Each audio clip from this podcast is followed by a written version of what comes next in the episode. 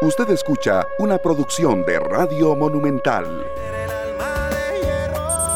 La radio de Costa Rica, bienvenidos. Muchas gracias por estar con nosotros una vez más en esta tarde en Monumental, en los 93.5 FM, en www.monumental.co.cr, Facebook Live, Canal 2 Costa Rica, ya habilitado también para todos ustedes, amigos oyentes. De verdad, gracias por estar con nosotros hoy en la cabina de controles con Glenn Montero, César Salas ahí también dando soporte, dando asistencia, dando café. Gracias, Glenn, de verdad, por estar de nuevo con nosotros y a todos ustedes, amigos oyentes, hoy en una hora distinta, sea cual sea el horario, don Sergio Castro, Esteban Aronne y todo el equipo de esta tarde, eh, de verdad muy agradecidos de que nos acompañen eh, y que, bueno, sean parte de nosotros también. Buenas tardes, Esteban, a Glenn en los controles y César Salas también que nos acompañaba hace un rato por acá y a los que nos acompañan también, Esteban, en Radio Monumental, la radio de Costa Rica. Nosotros en una tarde que ya se, se asoma la lluvia, ¿verdad? Sí, sí. Eh, esperemos que no sea tan intensa como la de anoche, porque, o la de ayer en la tarde, que fue mucho, muy extensa y de verdad que muy fuerte. Y eso sabemos que a muchas familias les trae problemas cuando las lluvias son así. Claro, Sergio, de verdad, eh, fue muy fuerte eh, el aguacero de ayer, incluso por el paso de nueva onda tropical, de activación de la zona de convergencia intertropical, que esto en palabras que todos ustedes entienden pues un poco más, es que va a llover y muy fuerte. Está prácticamente eh, todo el país en alerta por paso de nueva onda tropical, alerta verde en el Pacífico Sur y Norte, Caribe y zona norte, alerta amarilla en el Pacífico Central y en el Valle Central. Entonces, a tener en cuenta que, bueno, eh, son las condiciones propias de este mes. Ha sido un año atípico por el tema del fenómeno del niño, pero no, no hay que cerrar los ojos ante fuertes aguaceros que se vienen. Exactamente, Esteban.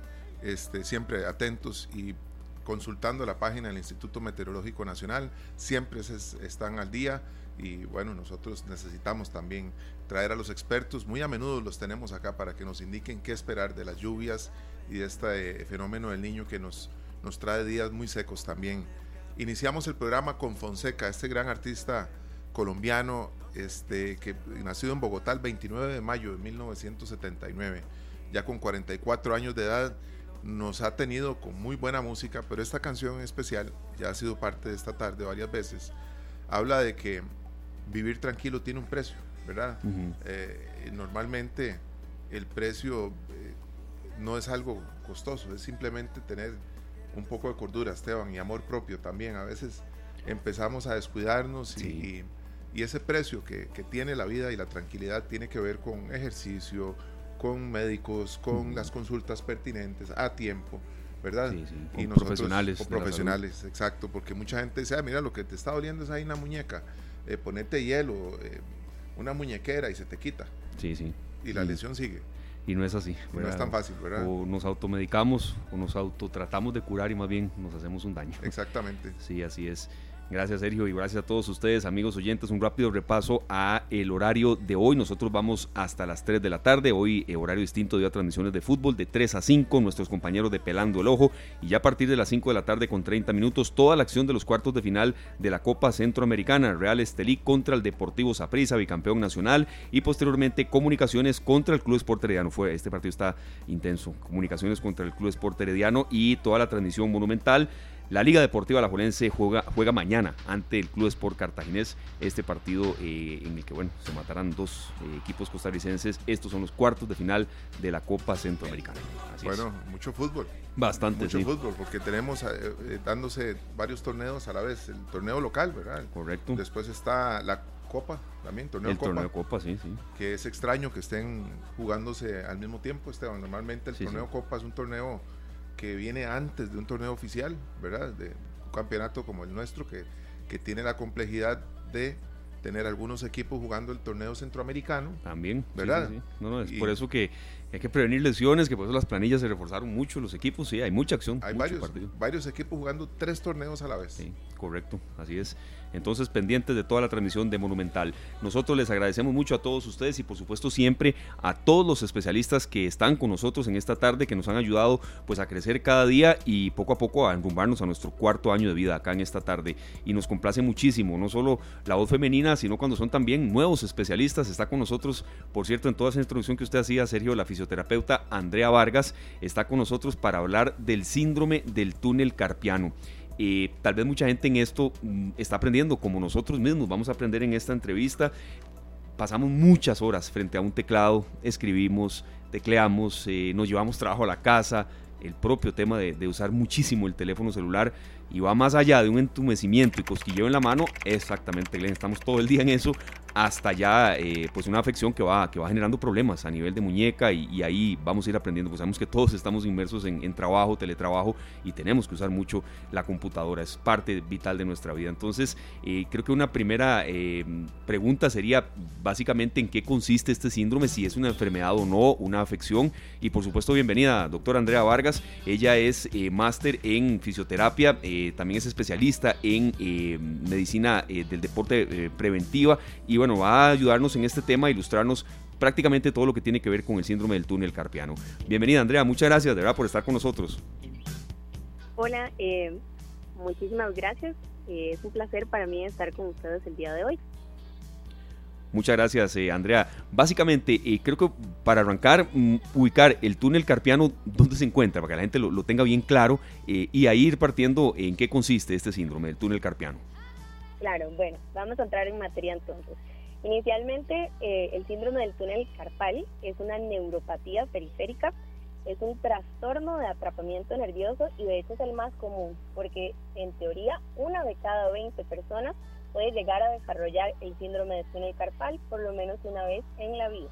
Entonces es bastante frecuente, es causa de estrés laboral, de incapacidad y de bastantes molestias. Eh, bueno, para retomar la pregunta, el túnel carpal está en la muñeca del lado de la palma de la mano y está formado anteriormente en la parte de arriba por el ligamento carpiano transverso y los otros tres lados del túnel están formados por ocho huesos pequeños de la muñeca. El nervio mediano y nueve tendones flexores de los dedos atraviesan ese túnel carpiano. Entonces, cuando este nervio se presiona, eh, ya sea por una inflamación de los tendones o por alguna otra condición, entonces se retarda o se bloquea los pulsos nerviosos que recaen al nervio y es ahí donde empezamos a tener la sintomatología. ¿Qué tipo de lesiones son las que, las que se pueden causar eh, en, torno al, ¿cómo se llama? El túnel, perdón. Al túnel. Bueno, este nervio tiene una función sensitiva y tiene una función motora. Eso hace que los síntomas vayan desde hormigueos o adormecimientos ocasionales hasta la pérdida de sensación o de fuerza. Por ejemplo, la gente que antes sostenía cosas con una mano empieza a sentir que necesita utilizar las dos manos o que se le caen las cosas de la mano o al ratito de estar trabajando, como decía Esteban anteriormente en el teclado, empieza a sentir que las manos le hormiguean o que hay algunos dedos que no sienten. Entonces, eso, son, eso es más o menos el cuadro clínico. Eh, ¿Existe alguna posibilidad? Escuchamos a mucha gente decir, es que siento la muñeca abierta. Eso sería más tal vez eh, como tema de tendinoso o de tejido blando cuando la gente ha sufrido una caída, que ahí es donde la gente dice que tiene la, la muñeca abierta. Esto se percibe más como adormecimiento, hormigueo, falta de sensibilidad o falta de fuerza en las manos. Claro. Eh, doctora, este, este síndrome mm, tal vez a veces se subestima un poco lo que puede llegar a, a suceder si no se trata o si se va agravando digamos, cuando, ya uno ve que puede haber cierta dificultad hasta en, tomar objetos como una taza, un lapicero, ya eso puede ir más allá y, tener dificultad para manejar o, quizá no puede llegar a ser tan grave. No, sí puede llegar a ser muy grave y claro que se subestima. Como al principio no genera ninguna incapacidad permanente, sino que por lo general estos síntomas tienden a ser intermitentes, a veces se dan con más frecuencia en la mañana o a lo largo del día, pero la gente lo que tiende a hacer es como a sacudir sus muñecas, estirarlas o moverlas y eso se debe, entonces la gente lo subestima y lo deja por largos periodos de tiempo. Y como este nervio tiene esa función sensitiva y motora, incluso la gente llega a perder un poco como la musculatura que está debajo del dedo gordo. Y, y puede llegar a ser ya más incapacitante más adelante, puede incomodar para manejar o para actividades de vida cotidiana y ya ser necesario la cirugía y no tanto el tratamiento conservador. Bueno, ¿y esto se toma como una enfermedad o como una lesión? Es una lesión. Es una lesión por compresión del nervio. Ok, es por eso que la, la, existe siempre la posibilidad de una este, cirugía y en el caso de la cirugía el, se recupera al 100% de la capacidad en la mayoría de los casos sí, pero bueno, dicen que la mejor cirugía es la que no se hace. Entonces siempre es mejor abordarlo desde la parte conservadora y entre más temprano se ha abordado este problema, así como cualquier otra lesión, mejor pronóstico y mejor expectativa tiene. Podemos estar subestimando un padecimiento como estos y decir, bueno, es que tengo tres horas y, y cuando tengo tres horas es lógico que se me duerman las manos y los dedos. ¿Lo subestimamos algunas veces, doctora? Por supuesto, pasa muchísimo y más porque la gente lo asocia a, muchas veces a su ocupación. Este síndrome es muy común, por ejemplo, para la gente que tiene alta función manual, para los odontólogos, los fisioterapeutas, las costureras, los sastres, o sea, toda la gente que utiliza mucho las manos tiene mayor probabilidad y muchas veces lo, lo achacan a eso, a decir, ah, bueno, es parte de mi trabajo, tengo mucho rato que se me duermen las manos, pero es porque las estoy usando. Entonces se subestima porque se toma como un síntoma normal o propio de, de lo que se está haciendo. Claro. Andrea, ¿cuáles pueden ser algunos de los principales síntomas? Eh, es decir, ya viene un hormigueo intenso o, para uno saber, la gente, no, ya lo que tengo de verdad puede tener total relación con el síndrome del túnel carpiano, ya es un dolor muy intenso o punzadas, ¿cómo son tal vez algunos de los síntomas? Ok, es hormigueo, adormecimiento, este nervio, nervio, valga la redundancia, el dedo gordo, el índice, el del centro y la mitad del anular esos dedos normalmente hormiguean o hay una hipostesia, uno los toca y los siente menos. Y también puede pasar, como lo mencioné anteriormente, que se le caigan a uno las cosas de la mano, que haya como un hormigueo, un chuzo eléctrico, una sensación de electricidad, pérdida de fuerza, ese tipo de, sintomatología es lo que evidenciaría que podría haber un túnel carpal. ¿Qué, ¿Qué pasaría, perdón Andrea, si uno se deja y uno dice, bueno, no le voy a prestar atención. La verdad es que ya vi que estirando un poquito se me quita. Y, qué sucede a largo plazo cuando ya uno tiene los síntomas? Se va perdiendo todavía más fuerza, el hormigueo tiende a ser más constante, hay dolor, hay radiación, la musculatura, la musculatura alrededor también se puede empezar a ver afectada, hay una atrofia de la musculatura, la masa muscular se disminuye en esa zona.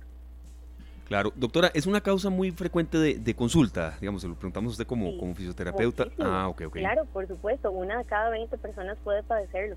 Es muy, muy, muy frecuente. En conjunto con la lumbalgia son eh, cosas que se ven bastante, con bastante frecuencia. Y además porque se da eh, no solo relacionado a las ocupaciones, sino también, por ejemplo, a ciertas condiciones como por ejemplo el embarazo. O sea, más del 62% de las mujeres embarazadas puede sufrir síndrome de túnel carpal especialmente en el tercer trimestre. Entonces, por muchas razones, bueno, la gente que también trabaja eh, como en construcción o con máquinas que emiten vibración, están más expuestos también a desarrollar un síndrome de túnel carpal. Entonces, como la causa es multifactorial y puede ser por diversas condiciones, es bastante frecuente.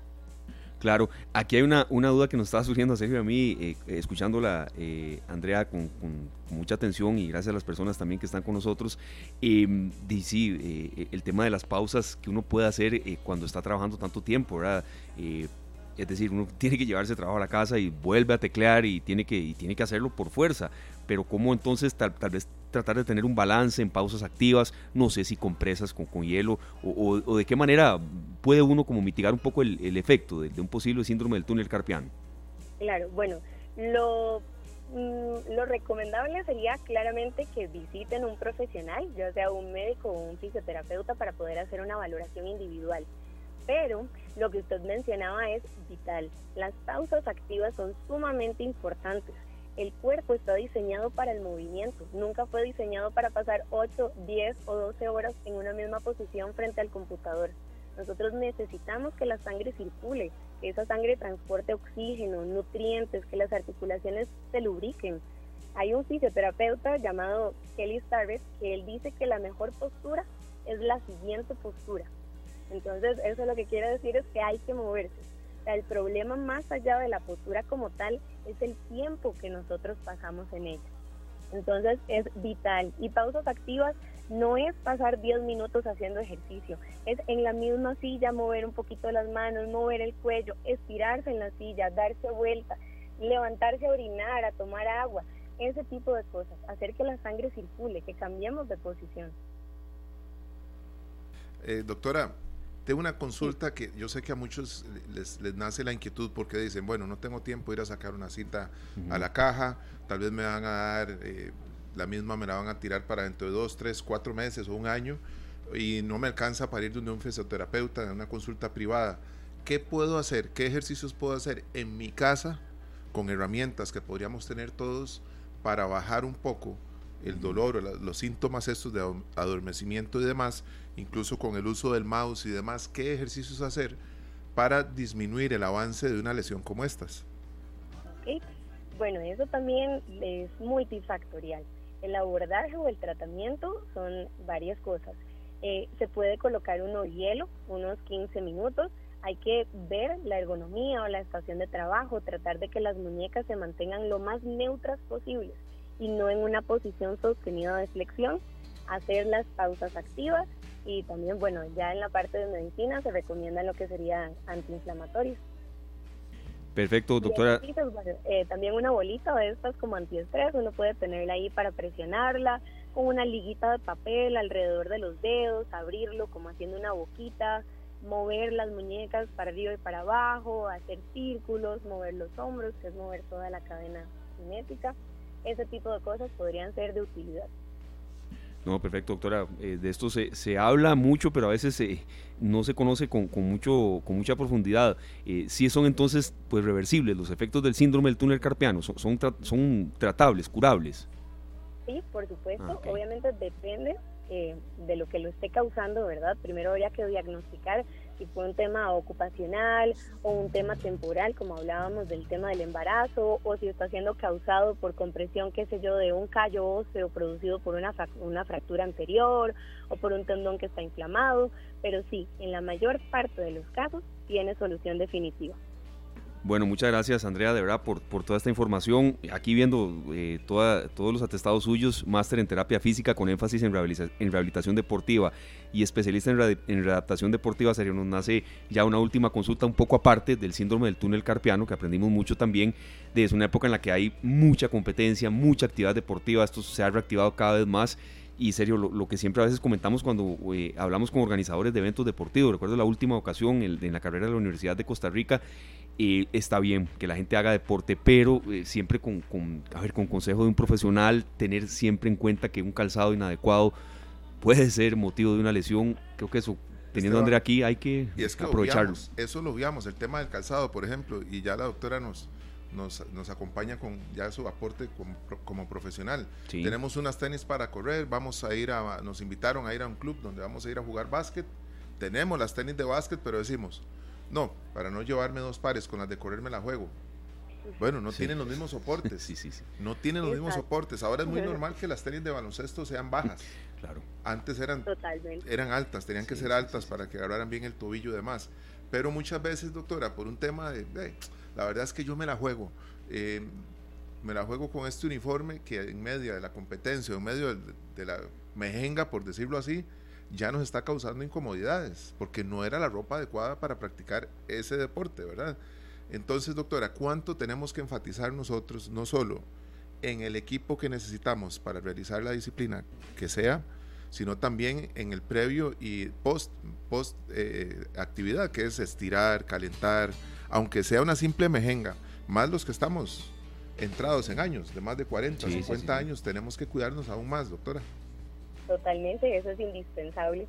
Al inicio, importantísimo, la activación muscular, la movilidad y el calentamiento. Fundamental para que usted llegue su cuerpo, con, llegue con su cuerpo ya preparado y dispuesto para la actividad. Eso le va a disminuir muchísimo el riesgo, el riesgo de lesiones. Y al final, dependiendo de la disciplina, es muy importante también la flexibilidad y el estiramiento. Nos ayuda a recuperarnos de mejor manera y bueno, ya todo lo demás también es importantísimo, lo que ustedes hablaban del calzado, incluso el calzado, nosotros tenemos unas tenis y porque están buenas las usamos durante muchísimo tiempo y el calzado, especialmente por ejemplo para el running, eh, para el atletismo, tiene una vida útil. O sea, no deberíamos utilizarlo aunque no tenga huecos, ya tiene más de ciertos kilómetros. La ropa, importantísimo, que sea también adecuada y que estemos cómodos para hacer la actividad física. Pero lo indispensable acá es calentar al inicio Perfecto, Andrea, muchísimas gracias de verdad por haber estado con nosotros. Eh, bueno, una primera participación y, créame que no va a ser la última. Estamos aquí preparando mucha, muchas entrevistas, mucho material para el mes de octubre. Es el mes del adulto mayor y sabemos que en terapia física y, adulto mayor hay muchísima relación. Entonces, Dino, muchas gracias por haber estado con nosotros. No, yo encantado. Ha sido un placer estar con ustedes el día de hoy. Igualmente, muchísimas gracias, doctora. Gracias. buenas tardes, que tengan un buen día. Igual, gracias. Perdón, perdón, doctora.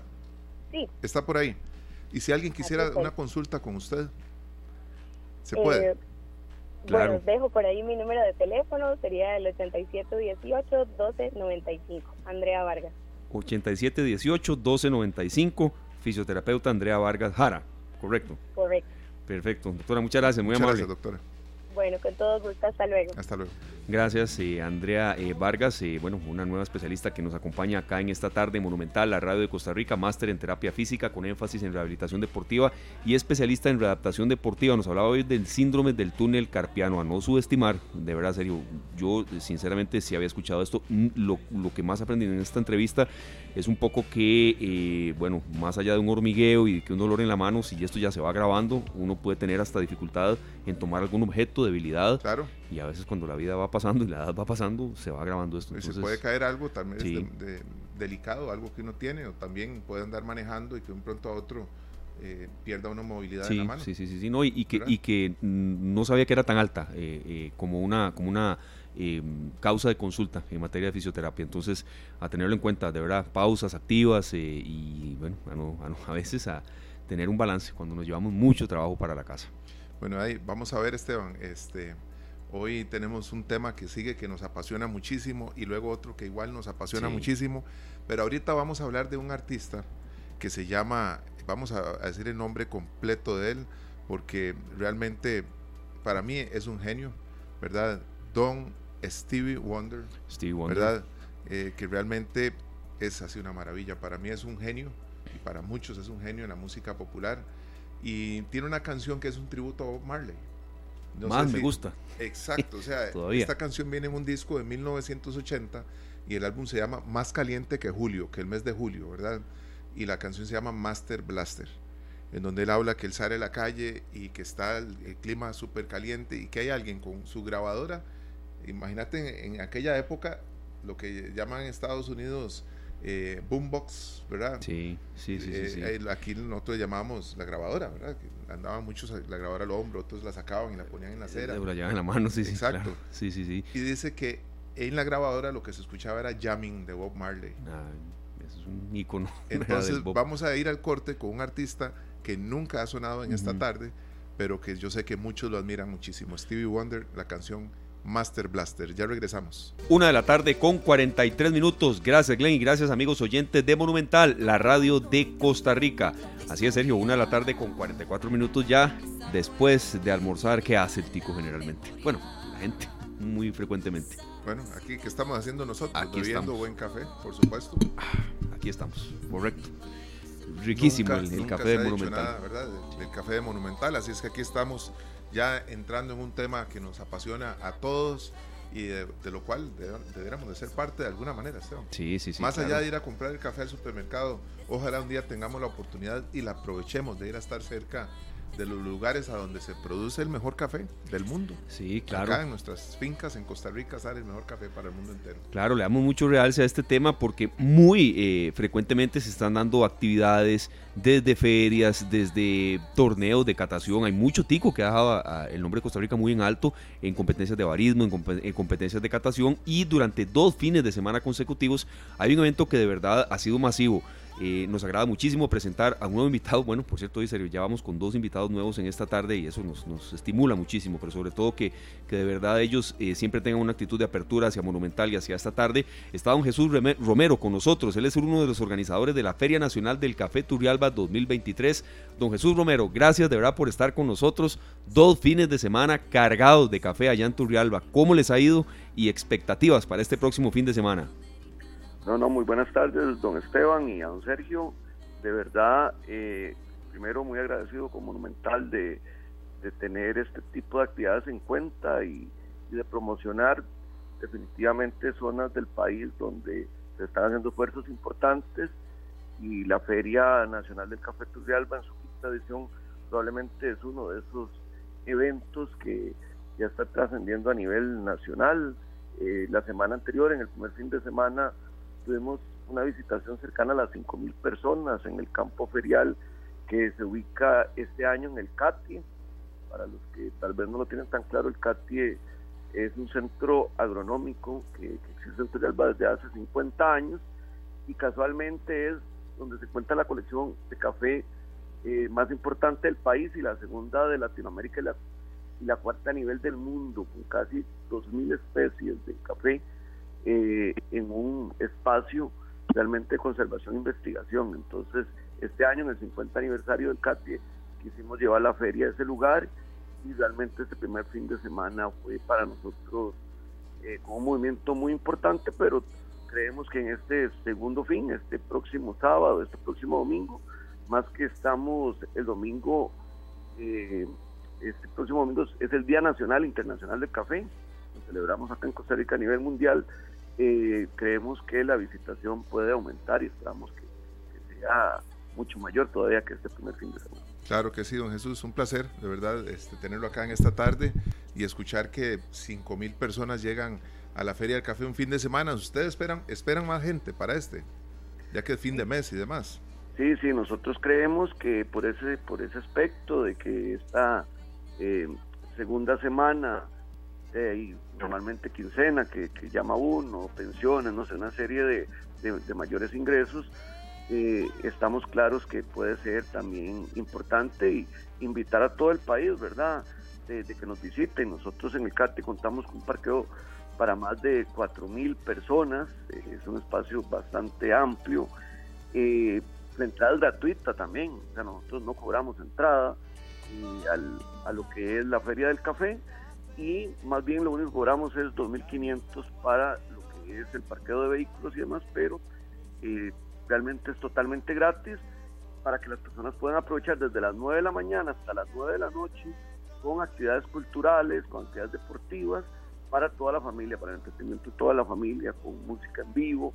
Este año adicionalmente tenemos una exposición de arte y un taller de pintura con café en lo que llaman el edificio Wallace, donde eh, acá eh, tenemos en Turrialba una, un grupo, un colectivo que se llama Turrialba Cívica, eh, donde los poetas y pintores están siendo parte de esta feria, también totalmente gratuito, donde los niños aprenden a pintar y pueden también gozar de todo el arte y la cultura de Turrial. Claro, don Jesús, eh, en materia de recaudación de fondos, ¿hacia dónde va todo lo que, lo que ustedes están recolectando?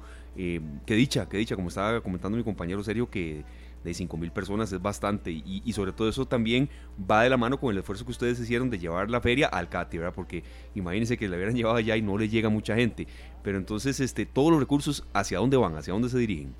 Sí, tal vez importante, la feria durante cuatro años se realizó en una comunidad que se llama Quiares, Quiares es la finca de café en bloque más grande del país, son más de 600 hectáreas, por eso se realizaba ahí, pero debido a la cantidad de gente que hemos tenido en los últimos años, y los requerimientos para eventos masivos se nos hacía imposible porque la carretera era este, prácticamente un solo carril y eso para la cantidad de visitantes era virtualmente imposible. Digamos, este fin de semana ingresaron mil vehículos al campo ferial, eh, era imposible, digamos, esa carga. Entonces, tenemos que tomar una medida. Bueno, y el CATI adicionalmente tiene todas esas facilidades. Esta feria del café es organizada por la Asociación de Desarrollo de la Comunidad un grupo de vecinos, son los que realmente lideran este proceso con la cafetalera Quiares, que es esa cafetalera que les digo que tiene eh, realmente en este momento, no sé, más de 400 personas en la recolección, pero eh, en tiempos de temporada alta son más de 1.000, 1.500 fuentes de empleo que se dan en el cantón y además nos está ayudando desde que inició por un proyecto de extensión el Colegio Universitario de Cartago. Entonces, eh, ese grupo organizado más una serie de aliados Cámara de Comercio, la Cámara de Turismo, la Municipalidad, el CATI en este momento, el ICAFE, eh, son los que han aportado y han ayudado en que esta feria vaya creciendo, digamos, como lo ha hecho en los últimos años. Es muy importante, los recursos que se generen son para la comunidad, digamos, hay necesidades muy puntuales con relación primero a las vías, de los caminos de la comunidad, que, están, que todavía hay unas partes en lastre, tenemos también necesidades importantes en el polideportivo que existe en la comunidad, entonces queremos ver si los recursos pueden ser destinados a ese tipo de obras donde se beneficie la comunidad en términos generales, porque eh, también estamos claros de que no es fácil, ¿verdad? En este momento para los grupos organizados y las asociaciones tener recursos y en la Feria del Café hemos encontrado una oportunidad para generar emprendimientos. En este año tenemos más de 80 stands, tanto con emprendedores, artesanos y bueno, este año adicionalmente más de 14 expositores de café, ¿verdad? Creo que eso eh, en esa suma de, de, oferta nos da una feria muy completa para esta edición número 5, ¿verdad? Que tenemos. Claro que sí, don Jesús. Este, adelante, Esteban, tengo una pregunta muy importante con esta época de recolección y demás, ¿verdad? Que ya viene Claro, claro. Está, listando la canasta, don Jesús, aquí, Esteban. No, no, lo he hecho y no me he ido bien, pero, pero todo tipo tiene que coger café alguna vez en su vida. Pero antes, eh, de verdad, nuestros oyentes son nuestra razón de ser. Siempre digo eso. Nos consulta Randall Vargas desde Grecia. Don Jesús, otra viene aquí desde Turrialba, pero vamos primero con don Randall. Gracias, amigos oyentes, de verdad. Randall Vargas desde Grecia. Quiero saber qué nuevos tipos de plantas de café hay. Antes estaba el caturra y el catahuí. Bueno, a mí me encantaría, digamos, ya con los expertos, los ingenieros, eh, que la gente, bueno, esta vez eh, es de forma gratuita, los visitantes, pero que conozcan de verdad las especies que tiene la colección del CATI, porque no solo habla de, digamos, los tradicionales cafés y plantas de café que tiene el país, sino para que a partir de, de la investigación, imagínense que el café eh, actualmente con el, el, campeón nacional, por cierto, que va a estar en el país, don Ricardo, eh, en la feria esta semana, don Ricardo Sufeifa, el, el, campeón nacional de barismo, él gana con el café del CATI, un café eh, que tiene, digamos, bajo el proceso de investigación que el CATI ha realizado, y bueno, ahí estaría, digamos, a, a los tanto, digamos, conocer un poco más, una gran oportunidad más bien de que puedan conocer las nuevas especies, pero además todo este tipo de, eh, bueno, de, plantas que ya han tenido un proceso de investigación mayor y que una de las situaciones más importantes es que eh, el efecto de la roya se disminuye debido al proceso de investigación que, el CATI ha realizado. Claro, don Jesús, acá tenemos a, de la Trinidad Brenes que nos hace Primero un comentario y nos cuenta una historia y después una pregunta. Dice, soy Martín Turrialbeño, nací en Santa Rosa de Turrialba hace 60 años, cogí café desde niño y fui a Aquiares a coger café. La feria viene siendo este, algo muy importante para la ciudad de Aquiares, Aquiares perdón, y la sorpresa, la sorpresa para él fue que se la llevaran para el CATIE. Dice que lástima porque se perdió la naturaleza de la idea inicial. Y la pregunta que realiza es si volverá a Aquiares. Ustedes tienen planeado tal vez, este, qué sé yo, construir un parqueo, dejar una zona más amplia para que la gente visite más Aquiares que el, que el Cati, don Jesús?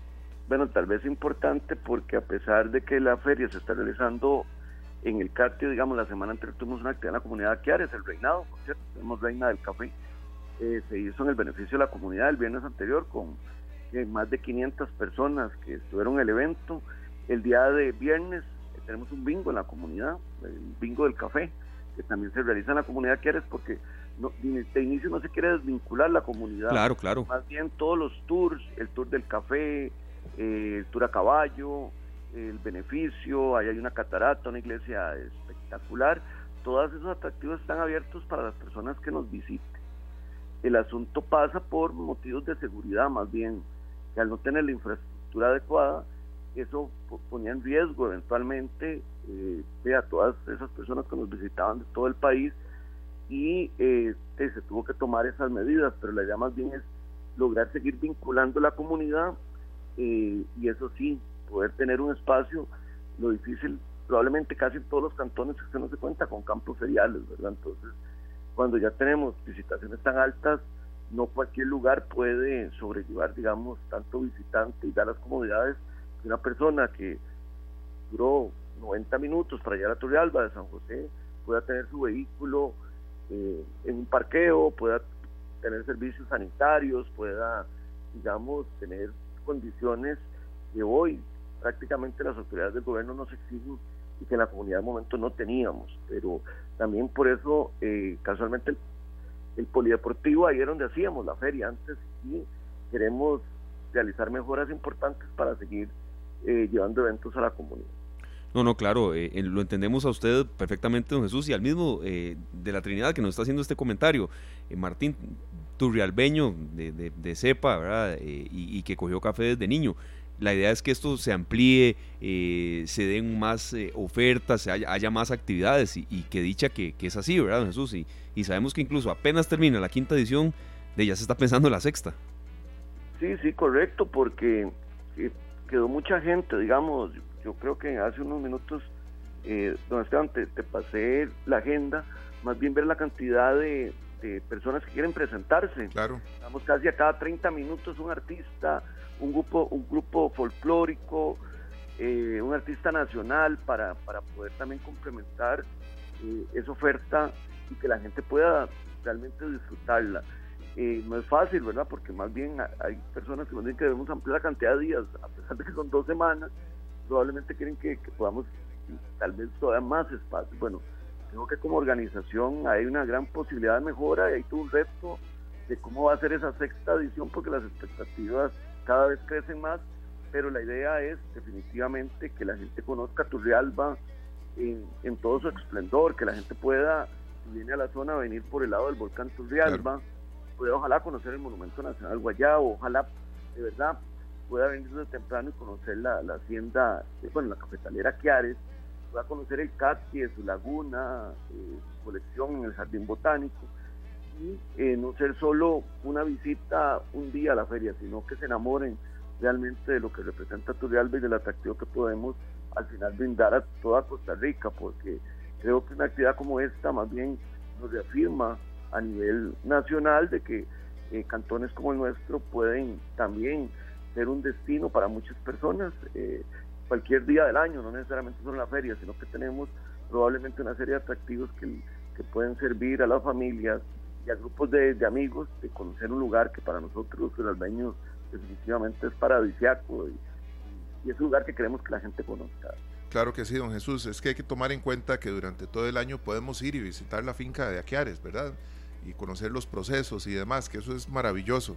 Y lo que usted dice también de la agenda de este fin de semana, desde las 9 de la mañana, que eh, inicia con la presentación de los stands del campo ferial, hasta las 6 de la tarde que tienen a DJ Palma y Axel Jr., que van a estar ahí animando y con la buena música, de las 9 a las 6 de la tarde el sábado. A, las 6 inician los DJs, pero terminan a las 9 de la noche. Exacto, pero a las 5 tenemos un concierto con Yersinio Jara, que, que mucha gente hace eh, algún tiempo nos está solicitando, ya Yersinio se ha presentado en otra edición, pero eh, respetando más bien el gusto de la gente que quería verlo nuevamente acá, pudimos, hicimos un esfuerzo enorme Yersinio nos va a acompañar un año más y creo que es importante, como les menciono, que, que el ingreso para poder ir a la tarima de conciertos es totalmente gratis, bueno, además de, de todas las actividades que tenemos. Perfecto, don Jesús, muchas gracias, de verdad, eh, que les vaya muy bien en este fin de semana que se avecina. Acá vamos a tener un especial eh, el próximo lunes que es de cara al, al, Día Internacional del Café, que es primero de octubre, cada domingo. Pero se nos fue septiembre, esto va volando este año. Pero entonces, eh, de verdad, como una consulta de cierre, el mensaje, don Jesús, a ese productor cafetalero que se levanta bien temprano, que lleva sol, que lleva... buenísima esa canción, Glenn que, no se hace alrededor de una taza de un café. ¿Verdad? El mensaje del productor que se levanta bien temprano, que se lleva aguacero, sol, eh, pandemia, malas cosechas, luego viene un periodo de bonanza en el que de verdad hay que trabajar más de 24 horas al día, entendiendo bien lo que quiero decir todo el mundo. Entonces ese mensaje para el productor. No, primero que todo, de verdad, eh, a la gente que quiera conocer toda la agenda, que puede visitar nuestra página en Facebook de Feria Nacional del Café Turrialba, ahí están todas las actividades para que puedan acompañarnos. Luego, algo que logró esta feria este año es tener 10 productores locales con su propio café. Eso para nosotros es un proceso eh, definitivamente importante de crecimiento, donde se está exponiendo el café Turrialbeñ de las zonas más altas a 1000, 1200, 1400 metros, un café de muchísima calidad que invitamos a, a los costarricenses a probarlo, pero además entonces ya no solo se genera ese empleo, en momentos donde el país no lo tiene, ¿verdad? Más de mil, probablemente mil quinientos empleos, sino también se le está dando un valor agregado donde ya, ya la persona pasó de ser productor, de recolectar café, ahora prácticamente ser un empresario de su producto y eso todavía da un sentido mayor de pertenencia, de verdad, a toda esa gente que por años se ha dedicado a la actividad en el cantón, que ha sido probablemente la actividad principal que Alba ha tenido en 120 años que tenemos de ser cantón, nació a la par del café. Ojalá que a través de este tipo de iniciativas puedan más bien seguir en la actividad cafetalera y creciendo y generando todavía mayor valor para eh, que su café sea aprobado no solo en, en Turrialba, en Costa Rica, sino como casualmente el, café de la cafetalera Chiares, que es un café que se exporta a Europa, ¿verdad? Entonces podemos hasta dar esos pasos enormes donde la calidad al final nos puede llevar a destinos que, que probablemente antes no imaginábamos. Y todo nace probablemente a la par de una taza de café y a la par de un evento como este donde todos los amantes del café están cordialmente invitados. Claro que sí, la importancia de esto que usted comenta, don Jesús, de que hayan estos 10 productores de café, porque ahora podemos ir y conocer muchísimas, muchísimas, este, muchísimos tipos distintos, digamos, eh, el semilavado que tenemos el catuaí, y empezamos nosotros a probar diferentes tuestes y demás, el enamoramiento es total, ¿verdad? Porque ya... Algo es que se me olvidaba, el creador de, de la bandola, ¿no? ese método. Aquí lo vemos, eh, sí, que va a estar el domingo, ¿verdad? Sí, don Maynor Alfaro va a estar acá. Eh, él nos ha visitado para que puedan ver, pues, tal vez la gente no sabe, con, con, el método, lo delicioso que puede saber el café. Hay una gran oportunidad porque él va a dar una exhibición y además eh, un taller para, para la utilización de la misma. Entonces, ahora existen distintos métodos que podríamos verlos en la feria, de verdad, desde un café en prensa francesa, desde el tradicional café chorreado, desde la bandola o un asunto más allá, digamos, más eh, cercano a las máquinas que conocemos, pero cafés fríos también, que al que a veces no le gusta el café normal que, conocemos y chorreado, los cafés fríos, la gente está enamorada más bien de, de la variedad de cafés que, Sí, sí, esos, esos gustos de cada quien. Me parece que el café frío, bueno, tal vez es porque, porque conozco muchos que les gusta, va más hacia la gente joven. Pero bueno, no, no, no quiero ver como generalizar por los casos que conozco, pero sí, sí, sí tiene mucha, mucha demanda. Eso que usted nos explicaba, exhibición del método de infusión de bandola por parte de su creador, Maynor Alfaro, será a las 11 de la mañana. Eh, el día domingo, sí. Del domingo, así es. Entonces. Y, don Ajá. Cardoso Feifa va a estar el sábado a las 9 y 30 también dándonos toda una charla de, de barismo para cualquier persona que quiera aprender más de la actividad. ¿Qué más que el campeón nacional nos acompaña acá en Turrialba? Para nosotros, primero, un gran honor, de verdad, de tenerlos por acá, porque estamos hablando de un referente no solo de Costa Rica, sino que nos ha representado a nivel mundial. Acá lo hemos tenido en esta tarde, nos ha acompañado varias veces y es un gran amigo nuestro, don Ricardo Sofeifa. Ahí esperemos que sea todo un éxito y que cada vez más gente sea parte de estas ferias tenemos artesanía en café, tenemos helados de café, tenemos una variedad importante, ¿verdad? Para que también la gente pueda disfrutar el café de, distintas formas, ¿verdad? Postres de café y demás, ¿verdad? Entonces... Pulseras, estamos viendo. Sí, entonces, eh, además de todo un marco cultural, eh, un lugar lleno de naturaleza, eh, un lugar meramente familiar, de verdad, donde creemos y hemos hecho un esfuerzo porque las personas que nos visitan de verdad disfruten y quieran regresar. Hay gente que, hemos tenido la dicha de, que viene un fin de semana y regresa el siguiente. Entonces, esa es la invitación a todos los que nos escuchan de que no se pierdan esta oportunidad. Sábado y domingo vamos a estar desde las 9 de la mañana, de verdad, con, los brazos abiertos, esperándolos acá en Turrialba. Perfecto, don Jesús, muchas gracias y saludos a todos allá por Turrialba, por Aquiares, que, que sigan adelante. Han sido años complicados, pero ahí van, poco a poco eh, logrando salir adelante de tanta situación complicada que han vivido, pandemia, eh, cierres, eh, ¿verdad? lluvias, sequías. Sigan adelante, don Jesús. Muchas gracias. Sí, muy importante. En, un año de pandemia, con el café logramos hacer la, feria de forma virtual. Eso es algo, digamos, importante. Bueno, queríamos dejar de celebrar de verdad el Día Nacional Internacional de Café, que para nosotros tiene un valor, un significativo importante por, por lo que significa la zona, porque el café, además de ser un símbolo nacional, representa definitivamente el modelo de desarrollo de, cantones como Turrialba y de, muchos en el país. Perfecto, don Jesús. Muchos éxitos y gracias por acompañarnos en esta tarde. No, no, muchísimas gracias por el espacio y a todos los oyentes de verdad invitados este próximo sábado y este domingo. Y de verdad agradecerles por apoyar este tipo de iniciativas que los he escuchado. Yo soy el seguidor del programa, no solo eh, para nosotros, sino para muchas actividades que se realizan en el país. Ah, muy amable. Aquí a sus órdenes. Muchas gracias. de verdad. Gracias, don Jesús Romero, hablándonos de esta Feria eh, Internacional del Café allá en Turrialba. Eh, sábado 30 y domingo primero ya eh, termina, que es el primero de octubre, es el Día Internacional del Café y tendremos de verdad mucha divulgación de todas estas actividades.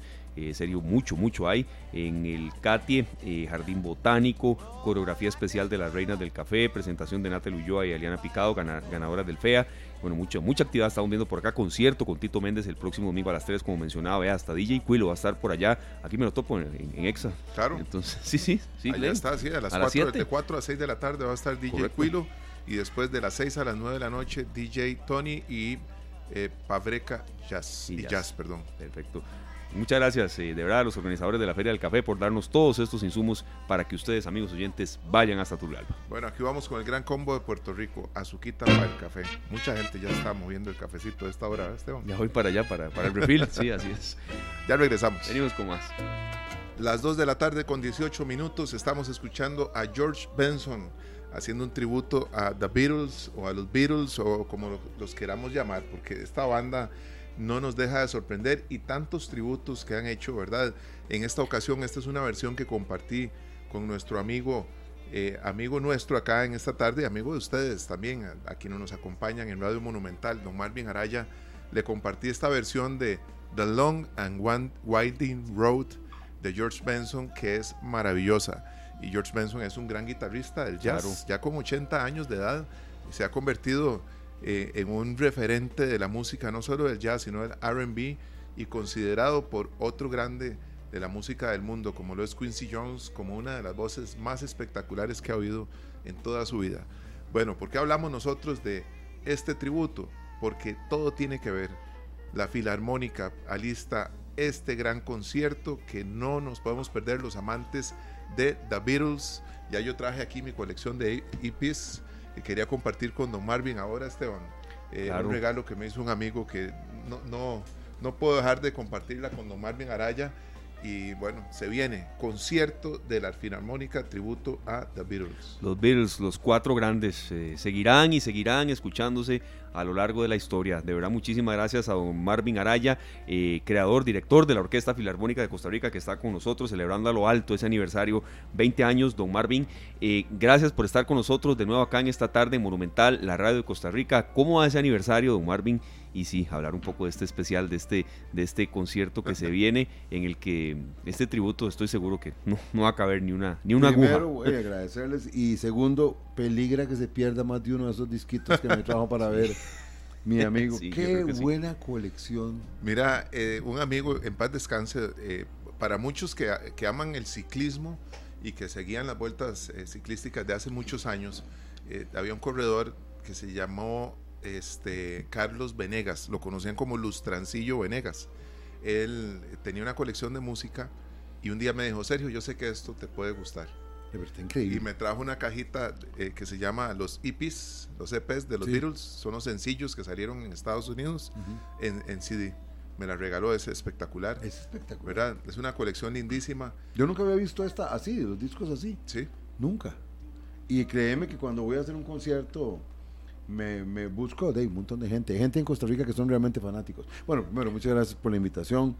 Eh, el, aniversario, el 20 aniversario de la Filarmónica, este concierto en particular, eh, eh, Esteban y Sergio, es muy particular, el de los Beatles.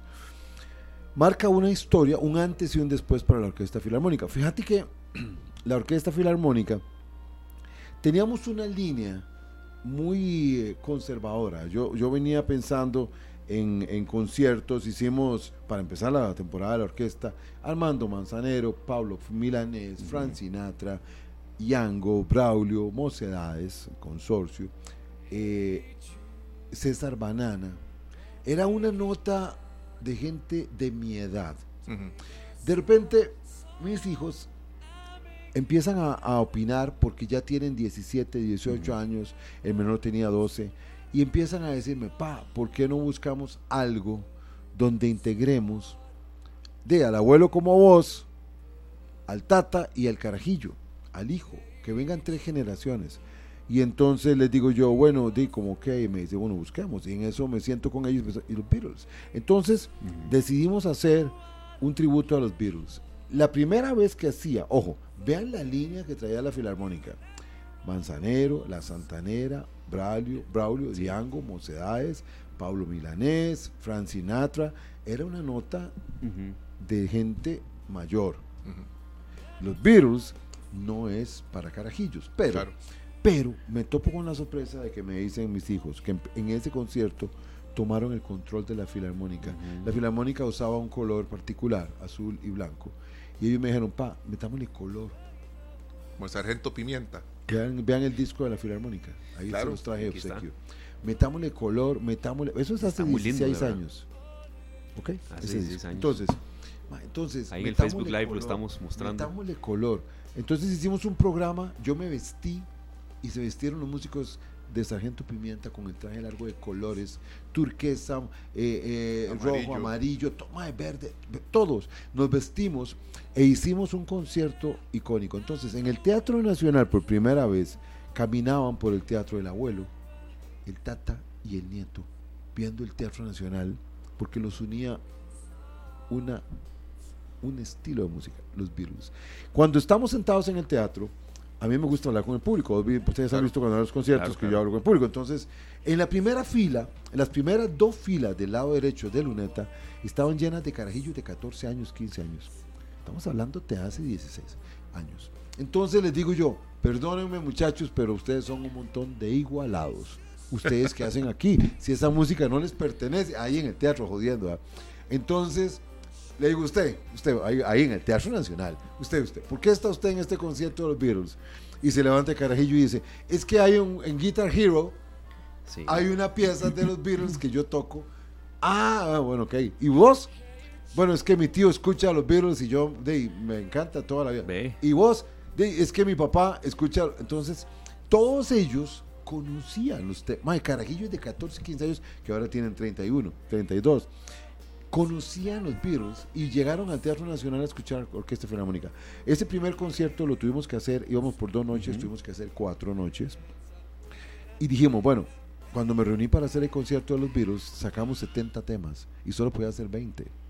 Entonces hicimos cuatro noches la primera vez que hicimos Beatles, cinco noches la segunda vez que hicimos Beatles, diferente programa. Claro. Y la tercera vez que hicimos Beatles fue solo para conocedores. Canciones que casi nadie conocía, que nadie oía, y las montamos. Y hicimos la tercera, estaba taqueado, eran cinco porque tocábamos los temas que nadie nunca oía, temas que no, que no eran tan populares. En el primero fuimos todo terreno, Hey Youth, eh, eh, Let It Be, Yesterday, todos. En el segundo nos, pero nos, pulimos, pero en el tercero me asesoré con un montón de gente que me dice, esto es solo para conocedores, este tema lo tocaron.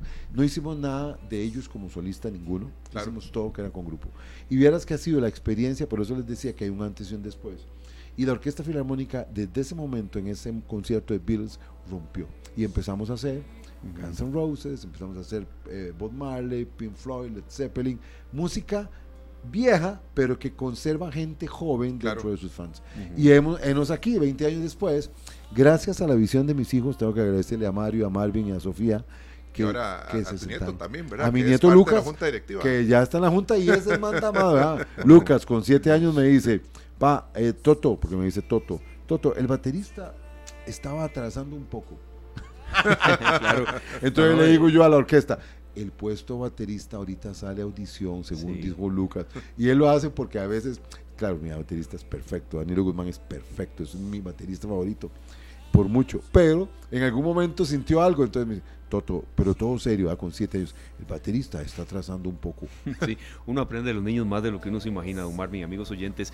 En serio, perdón, se manifiesta acá un oyente, el músico don Jorge Castro, que estuvo hace poco aquí en esta tarde. Yo era uno de esos carajillos, dice, eh, eh, que estaba eh, ahí, en los que ustedes les pegó esa regañada, entre comillas. Saludos a don Marvin. Don Jorge Castro, imagínense la edad que tenía en ese momento, bueno, Qué bueno es. Los virus trascienden. Eh. Ese ya me salió un tortón también. ¿Cuál fue? Ah, no, no, no, no les puedo contar en, vivo aquí. Bueno, puede ser vacilón. Ese día, cuando yo estaba chiquito, cuando estaba ahí, pero que no nos escuche nadie, ¿verdad? Está quedando grabado, pero de aquí no sale. No, sale, de aquí no sale. Ya te que me jale una torta, pero esas tortas mías donde el baterista te... Ajá. Estoy ahí en ese concierto de Beatles y les digo, y cómo me encanta que vea este montón de carajillos aquí, de chiquillos, porque cuando yo era chiquillo, cuando yo tenía la de ustedes de 14 años, yo era un limpio y yo venía allá a galería y empiezan los de abajo a gritarles a los de galería, limpios, limpios.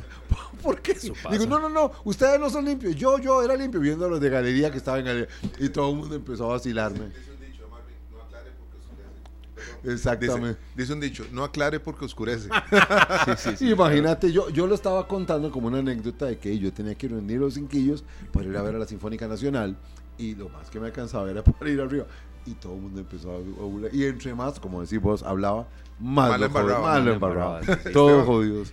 Este, Hay una cuestión muy importante que tenemos que tener clara y es que las entradas se están vendiendo muchísimo. Sí, se están. O es, un hecho por el tipo, la dinámica que hay con los seguidores de la Filarmónica que se van a agotar. Usted y yo lo vivimos en el de Coldplay. En Coldplay. No cabía nadie. Y, mira. Pero en serio, hasta el presidente llegó. Claro que sí. de la República. Sí, sí. Y, coincidimos con él en, en la entrada, ¿verdad? Entonces, hay que ponerse las pilas porque existe una posibilidad muy grande que la Filarmónica, que creo que sí va a ser así, que se abra este, la función, la función vespertina. La de la tarde a las 4. Esa, esa puede ser, si se agota. Ahora, tengo que ser muy sincero. Bueno, ahora aclaremos. Fueron al concierto de Coldplay de la Filarmónica. Claro. y cualquiera que los oye dice, fueron al de Coldplay, claro, estaba taqueado. pero el de, la, Filarmónica, estaba, lleno también. Fue el presidente también, ¿verdad? Ahí estaba. Ahí estaba. Yo no me bueno, no sabía, yo estaba eh, estaba con la, con, con, con la esposa. Sí, gente muy culta. La esposa es una señora cultísima, que conoce mucho de música. Pudimos preguntarle nada, pero no, era el momento, tal vez. No, era el momento. No, no, era, otra cosa. Y fíjate vos que sí, si todo sale bien, Sergio, eh, eh, y, Esteban, si todo sale bien, abrimos la función de la tarde, porque no hemos podido, nosotros no podemos competir en la Orquesta Filarmónica con toda la publicidad que hay de conciertos, claro, conciertos a cada rato, y no tenemos el músculo. La gente que va realmente va por sentarse en una sala, sin que haya problemas de lluvia, sin que haya problemas de ningún tipo, con buen sonido, a escuchar sentadito a la gente. Cantantes, Kurt Dyer, Marta Fonseca, Eduardo Quesada y Majo León. O sea, tenemos un repertorio, 27 canciones. Escogí de las canciones, de las 70 que tenemos de los Beatles, 27 para tocar en conmemoración de los 20 años de la Orquesta Filarmónica.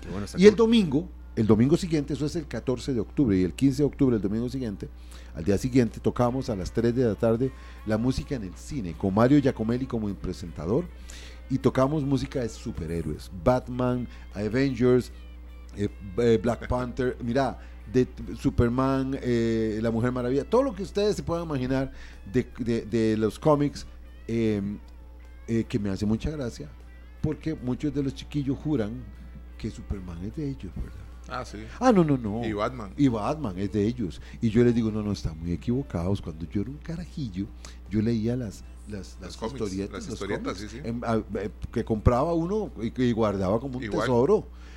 Que eran de mi época. Batman, Superman. o sea. Es más, a veces no, no, no se podía comprar más, no, no había chance de ir a comprar la que seguía. Y entonces uno las intercambiaba con un amigo por lo menos para leerlas. Para leerlas. ¿Verdad? Pero imagínate que después de leerlas ya no había interés. Eh, el otro día, Esteban, vieras cómo pierde la perspectiva, cómo pierden la perspectiva los jóvenes de valorar las cosas. ¿Cómo pierde uno eso? Y es algo que sería muy interesante en algún momento dedicar un programa para recobrar eso. Antes para comerse una latita de frutas había que ir a la frontera. Hasta de sardinas. ¿Se acuerdan? Ah, sardinas. vos estabas más joven que Mantequilla maní. Bueno, pero por ejemplo, las latitas de frutas eran en Navidad o en Semana Santa. eso, eso las manzanas. y las uvas. Era por épocas. Era claro, las manzanas. acuérdate que yo en la escuela soñaba con, con, con la época de manzana, de diciembre, con la fiesta de la alegría, porque era la única época en el año que te comías una manzana. en una lata. claro, y las uvas. Y, las sardinas en Semana Santa. Pero vos no encontrabas el resto del año frutas. Entonces, eh, es, es, es, muy importante que la gente entienda que ahora se encuentra de todo, pero cómo disfrutábamos esa manzanita y aprendíamos a disfrutar de las cosas simples porque la esperábamos con mucha emoción. Hoy en día encontramos manzanas en todo lado, pero yo cuando puedo le digo a mis hijos, cogen la manzanita, huélanla. Porque eso no pasaba antes. Eso no pasaba. Sí, sí, Huele la manzanita y piense que es el olor de la Navidad. Sí. No, Marvin, y, y, Sergio, antes de ya de pasar a las sorpresas, va a haber rifas y demás, tenemos mucho tiempo más acá en esta tarde, vamos hasta las 3 hoy. Eh, hay una consulta que yo quería hacerle, Marvin, revisando un poco siempre sobre este aniversario de la Filarmónica, cuando eh, estaba en la, en la creación, aquí viendo un poco de, entrevistas recientes eh, que usted daba, contra todos los pronósticos, se pudo crear la Orquesta Filarmónica en el 2003, ya hay 20 años. ¿Por qué fue tan difícil en un inicio? ¿Cuáles fueron las principales dificultades? Fíjate que no existía un precedente, no había, o sea, ninguna orquesta clásica formada por músicos académicos hacía rock ni acompañaba músicos populares. Era algo nuevo. Por ejemplo, eh, hoy es muy común ver a, Metallica con San Francisco, o sea, no lo ves, o ver haciendo Ricky Martin sinfónico, o ver a Natalia Furcade con orquesta porque lo hicimos con nosotros. Pero hace 20 años hacer esto no era normal. ¿Por qué? Porque la música clásica pasaba como divorciada o era un, sector muy, exclusivo. Cuando yo llegué a buscar patrocinios, mis queridos amigos, lo que me dijeron era, era un arroz con mango. Mira, lo que vas a hacer es un arroz con mango. Los músicos, la gente clásica va a decir que es, una, que es un insulto y los músicos populares van a decir que qué huevas son. Entonces para mí era un gran reto. Armando Manzanero, que fue el primer concierto que hicimos con la Filarmónica, eh, me dijo, mira maestro, Costa Rica me ha dado lo que México siempre me negó esta fue la frase. Un teatro y una orquesta para hacer mi música. Nunca había cantado con orquesta. Al igual que la Santanera, al igual que Fito Páez, al igual que Natalia Jarabe, Jarabe de Palo. Todos los que han hecho con la Orquesta Filarmónica hacen Braulio y Yango, la música de Frank Sinatra con la Filarmónica entera. Es algo nuevo. O sea, es, es, Costa Rica tiene, gracias a Dios, la posibilidad de disfrutar de estos estrenos de música. Entonces vas a ver Metallica con orquesta, Iron Maiden con orquesta, Pink Floyd con orquesta, Beatles con orquesta, eh, Bob Marley con orquesta y la Orquesta Filarmónica. Y con el sabor de esa música. No es que suena clasicón. Vayan a oír ahora a los Beatles, los que han ido, y le metemos mano, pero es muchos, muchos años de preparación. Y si se montan a mi carro ahí van a salir atormentados, porque en mi carro yo ando escuchando desde Avengers hasta ah, la cumbia de Los Ángeles Azules y ando escuchando Bob Marley, ando escuchando el Buki, ando escuchando... Claro. Tengo que nutrirme de todo eso, porque tengo que estar listo cuando me paro frente a la orquesta de decirles, esto es así, así y así. Y para mí es complicado. Mi vida no es fácil. Claro. Por eso merezco ganar más que los demás. yo no digo, sí, sí, sí, entiendo. Marvin, 20 años. ¿Cuál es ese concierto que usted se ha sentido sumamente impactado. Sabemos que todos los conciertos son muy especiales, pero tiene que haber alguno que usted recuerde en algún momento que usted se dijo, ¿qué es esto? Andrea Bocelli con la Filarmónica.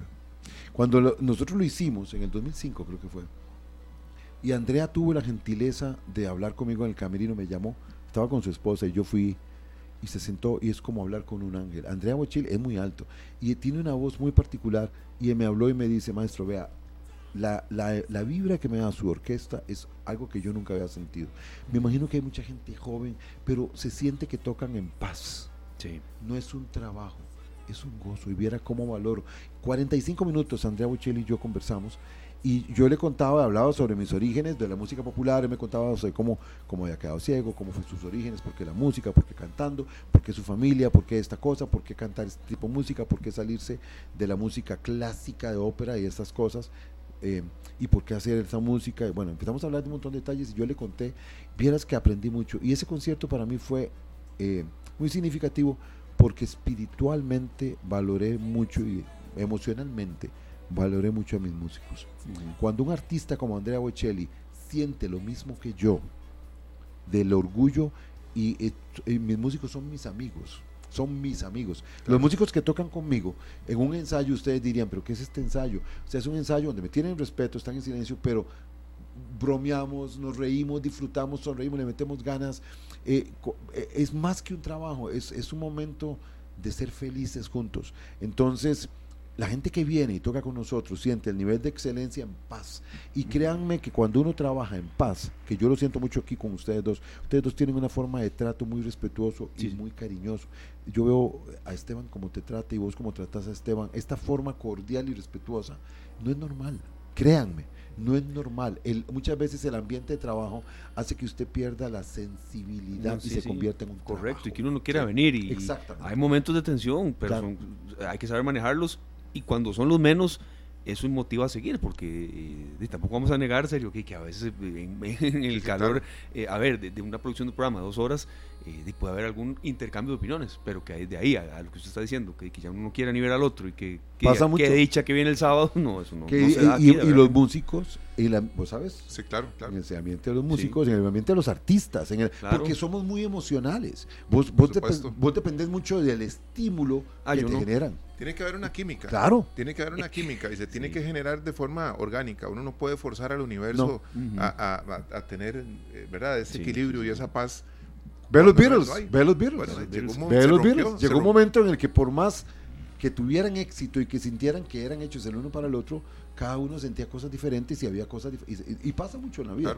Pero vieras cómo valoro, y, por eso te decía, cuando me preguntaban, Andrea Bocelli, para mí marcó una, una etapa de mi vida donde me hizo ver que yo tenía que valorar mucho a mis músicos y por eso en los conciertos cada vez que puedo digo denle un aplauso a mis músicos porque realmente yo soy el que menos el que menos figura en el concierto. Lo hago en los ensayos, pero en los conciertos son mis músicos y los cantantes invitados los que se lucen. Bueno, invitados Esteban, los ganadores que nos llamen, ¿verdad? Claro que sí. De una vez procedemos con la rifa, entonces me parece muy bien serio. Nos reporta sintonía nuestro compañero eh, locutor comercial, una persona que estimamos mucho de radio, Fabricio Santamaría. Ah, Fabricio, claro que sí, en los deportes, yo lo oigo el ah, FA. ah, no, ¿cómo? Yo paso yendo el FA. Ah, arranca el fan, arranca el, los timbales. Yo suelto el timbal ahí. ya le pedimos la canción favorita de los Beatles. Aquí la está escribiendo, ahí, ahí ya le vamos a decir. Fabricio narra también partidos. Yo, no, yo pensaba que era solo del lado comercial.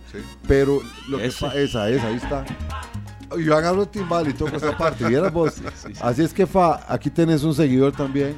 Y, y lo iba narrando. Lo que pasa es que, como buen manudo Vieras cómo me vuelve cuando me mete goles a la liga. Entonces yo prefiero que el que narre el partido. No, no, no sea, que sea, Harry, sea, Harry, sea, Harry, que va conmigo un poquito. Que los disfrute, que los disfrute menos cuando le meten a la liga. Ahí, ahorita nos escribe cuál es la, canción favorita de Fabricio de los Beatles. Bueno, vamos entonces con las rifas. Así es, para este tributo a los Beatles, que es el próximo sábado 14 de octubre. Día del eclipse, por cierto. Eclipse. anular de sol, ese, ese, día va a ser inolvidable. Entonces, eh, bueno, eh, los, los, interesados para ir. Entonces, a las 8 de la noche. A las 8 de la noche, así es. Tributo a los Beatles, 905-222-0000. Son dos entradas dobles, don Marvin. Son tres entradas tres Entradas dobles. Vamos a hablar con ellos. Aquí está doña Alejandra este, Obando, dice don Marvin, siempre tan simpático. Saludos, doña Alejandra, también para usted. Muchas gracias. Y don Johnny Salazar, que en Santa Bárbara de Heredia se abrió el tubo y que la lluvia es torrencial. y yo me parqué como a 300 metros. Ojalá no se venga para acá. Dígale que lo retenga ahí en, Santa Bárbara.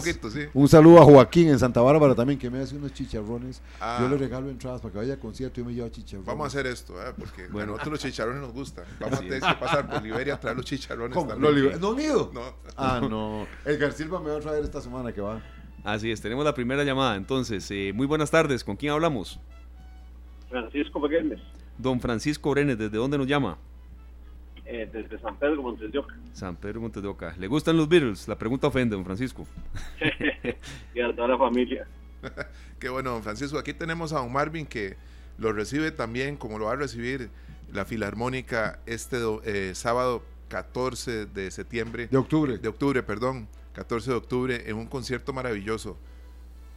Eh, bienvenido, encantadísimo. Qué gusto que se va a ganar las entradas. Ojalá que lo pueda conocer personalmente allá en el concierto. Muchas gracias. Ahí estaré con mi esposa. Magnífico. muy felices. Me voy a llevar a mis hijos también entonces. Ah, muy bien, muy bien, muy bien. Perfecto, don Francisco Brenes, entonces ganador de una entrada doble, se queda ahí en línea y nuestro compañero Glenn le toma los datos. Gracias, don Francisco, que disfrute mucho. Don Francisco, eh, ya yo lo contacto después del programa para enviarle las entradas, son digitales, no tiene que venir a la radio. Perfecto, entonces eh, los ganadores no tienen que venir a la radio y vamos a estar en contacto con ellos. Ahí nuestro compañero Glenn ya está tocando eh, todo, los, todo el sistema ahí. Una, una pregunta, Esteban, a Marvin, que es eh, cómo no enamorarse de la música de los Beatles, ¿verdad? Cuando uno escucha Eleanor Rigby, sí. ¿verdad? Tal vez la formación de un muchacho tiene que ver con la música clásica. Además, un arreglo como ese, en donde uno escucha, es, es, una canción, me parece maravillosa, ¿verdad? Que es la con la que ustedes abren el, el disco. Sería bonito ponérsela a la gente para que escuche el arreglo que hicimos de, de esa obra. Ahí la tenemos, sí, claro que sí. Y este, nosotros creemos, o sea, al menos mi percepción en, en, torno a la música de los Beatles es qué difícil para un niño o para un joven toparse por primera vez con esta música y que pase desapercibida, que pase como cualquier otra. Sí, sí. Sí, sí, sí. No, ahora yo te digo, para nosotros, y esto es muy simpático porque lo menciono a veces en los conciertos y el público coincide. La buena música, los clásicos nunca pasan de moda. Tchaikovsky, Brahms, Beethoven. Vos sabes que una vez, y esto que les voy a contar es algo que me he guardado durante mucho tiempo como algo. Una, fue un momento determinado, estaba en una parte triste y frustrante, ahora que me hablas de los inicios de la filarmónica de mi vida. Me criticaron muchos músicos, no, no pocos, muchos músicos, de tocar covers. Ajá, Entonces, mira, total, hacer una orquesta para estar haciendo covers, qué barbaridad. E hicimos ediciones de música tica de Costa Rica en concierto, que es un, un concierto original de la Orquesta Filarmónica. Le pusimos Costa Rica en concierto hace 16, 17 años a conciertos de solo música tica para estrenar y tocamos con Malpaís, con, con Son de Tiquicia, con, con Scats. con Scats, con un montón de gente, con, con, con Humberto Vargas. hemos hecho conciertos con un montón de grupos. Hicimos con Malpaís, con Gaviota, con Abracadabra, con, con, Vía Libre. Hicimos hasta CDs. Pero aún así, los ticos criticaban mucho. Claro que y en un momento determinado un músico me dijo, perdóname, pero Mae, Marvin, no les hagas caso. Primero, tocar Beethoven no son covers y tocar Tchaikovsky no lo tocan todas las orquestas del mundo. Y Vivaldi y Mozart y lo siguen tocando todavía. Y están haciendo lo mismo que están haciendo. Son es música y otra gente no, o alguna orquesta sinfónica está creando música todos los días para hacer innovación. Una cosa hacerlo y otra hacerlo bien entonces yo les dije no ahora ¿por qué yo no hago música clásica? porque yo no quiero competir con la sinfónica nacional. Es, la orquesta en la que toco y me parece por lealtad que yo no, no debo competir con la sinfónica. Entonces yo voy a hacer todo lo opuesto que la sinfónica nacional que es la máxima institución musical de este país que merece el amor, el respeto y ojalá algún día la gente, ya es benemérita de la patria, pero ojalá algún día la gente tome conciencia de lo que es la Orquesta Sinfónica Nacional. Es como la Selección Nacional de Fútbol, es, es un grupo de los mejores músicos de Costa Rica tocando juntos en el Teatro Nacional y la gente debería ir a los conciertos por el simple hecho de que es nuestra máxima institución musical. Y cuando hacemos la sinfónica, música clásica, yo hago en la filarmónica música popular para no competir. Entonces, dejé de pensar en eso y vieras que más bien empecé a darme cuenta de que no estábamos equivocados, de que realmente lo que estamos haciendo le llega a un público que no a todo el mundo le gusta la música clásica. Bueno, brindémosle música popular. El que sigue después, en, noviembre, es Guns N' Roses y Back to the 90s, lo mejor de los 90s en inglés. Y después tenemos Salsa Plancha. Con Rumba Jam. Con Rumba Jam. Salsa Plancha es todas las canciones de salsa que cuando empieza a sonar la canción usted no puede parar de cantarla porque usted se la sabe todas. La gente canta. Y tenemos Héroes del Silencio también. Vamos a estar pendientes de todos esos conciertos. Esos conciertos van a estar. Vamos con otro amigo que está ya en línea. Buenas tardes, bienvenido a esta tarde. Hola, buenas tardes, ¿cómo está? Habla con Santiago Herrera, ¿cómo le va? Don Santiago Herrera, qué placer. Igual, un gran placer para mí estar aquí con ustedes y con el maestro. ¿Nos puede decir tres canciones de los Beatles que le encanten? Yo sé que son muchas, pero... sí, Strawberry Fields, me encanta Hey Jude y me encanta Don't Let Me Down. Qué bueno, Don't Let Me Down. Buenísima. Don Santiago, muchas gracias, felicidades, Don't Let Me Down, que la canta Daniel Patiño en este tributo. En este tributo, pero fíjate que para ahora que vas a ir al concierto, vamos a hacer algo que es para mí emblemático. La Orquesta Filarmónica cuando hace los tributos siempre aísla la voz del cantante o de los cantantes para tocar una canción con ellos. Y Don't Let Me Down la vamos a tocar la Orquesta Filarmónica con los Beatles cantando aislamos las voces de los Beatles y vamos a tocar la música nosotros y ellos van a cantar para que los ticos digan, oí a los Beatles con la Orquesta Filarmónica. Así es que no se lo pierdan. Perfecto, entonces don Santiago Herrera ya le está tomando nuestro compañero Glenn los datos. Eh, ya hay dos ganadores entonces, Francisco Brenes Mora y Santiago Herrera. Eh, no tienen que venir a la radio, ahí nos vamos a comunicar con ustedes para ese sábado 14 de octubre. Nos queda una entrada doble más. Eh, ¿Le parece si nos vamos a una última pausa comercial? Está bien. Y vamos a seguir entonces este, ya después de la pausa tomando la última llamada. es una llamada, una entrada doble para ese sábado 14 de octubre para ya cumplir con los compromisos comerciales. Y luego volvemos con más de esta tarde acá en Monumental, la radio de Costa Rica, hablando de la Orquesta Filarmónica y de los Beatles. Eh, este, las 2 con 51 minutos, Esteban. si solo nos dedicáramos a escuchar la música de los Beatles, ocuparíamos hasta la próxima Semana Santa todavía, yo creo.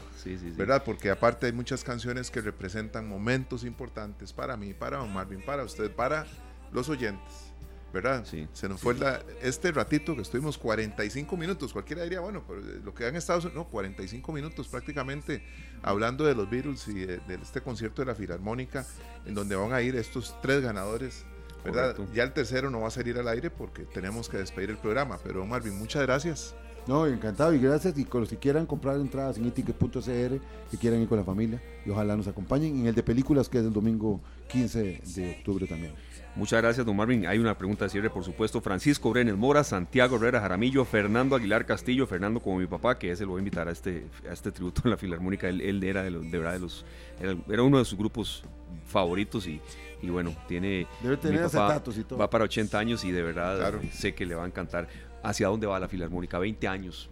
Mira, estamos tratando, y es lo que voy a hacer, de democratizar la música al máximo y lograr hacer salir de San José para llegar a todos los lugares donde no pueden venir acá. Esa es mi meta para los próximos tres años. Si me preguntan dónde nos vemos, tocando en Aguasarcas, en, en, San Carlos, en Grecia, en lugares de Pérez Celedón, de Pérez León, lugares donde la gente no puede venir. Y, y, voy a proponérmelo y espero que la gente se entusiasme porque Costa Rica merece que le llevemos un poquito de alegría y cosas bonitas y cultura y empezar a usar cantantes de la zona. Entonces, ir a San Ramón y a Grecia y usar cantantes de allá de Occidente, ir a Pérez de León y buscar cantantes de ese lado que canten con la Paseo de los, turistas, de los turistas, claro, también, Punta Arenas. Buscar enorme, y ahí los voy a molestar para que me ayuden a difundir los conciertos para que las comunidades asistan. Pero para mí, esa es mi meta, llevar fuera de San José a la Orquesta Filarmónica. Bueno, y ya saben, estos son conciertos especiales para ir en familia. Recordémonos que la música como la de los Beatles viene desde nuestros padres, nuestros abuelos, nuestros hijos, nuestros nietos. Toda la familia disfrutaría un concierto como estos por eso la canción del cierre dice Come Together, vamos juntos. Vamos juntos y, qué bonito ese propósito, don Marvin, de simple y sencillamente ampliar un poco más eh, de los horizontes de ustedes. Así, venimos juntos. Entonces esa es la de cierre, ahí nuestro compañero Glenn ya la está ubicando. Muchas gracias a todos ustedes, amigos oyentes, de verdad por ser parte de esta tarde, a don Marvin por venir, a todos los que nos eh, llamaron, sigue esa central ahí en rojo. Tendremos más sorpresas para todos ustedes, de verdad, y muchas felicidades a los ganadores. Y estaremos nosotros llamando a los mismos para entregarles las entradas vía WhatsApp. Gracias. Feliz tarde mañana en horario habitual de 3 a 5. Que la pasen muy bien. Feliz tarde para todos. Este programa fue una producción de Radio Monumental.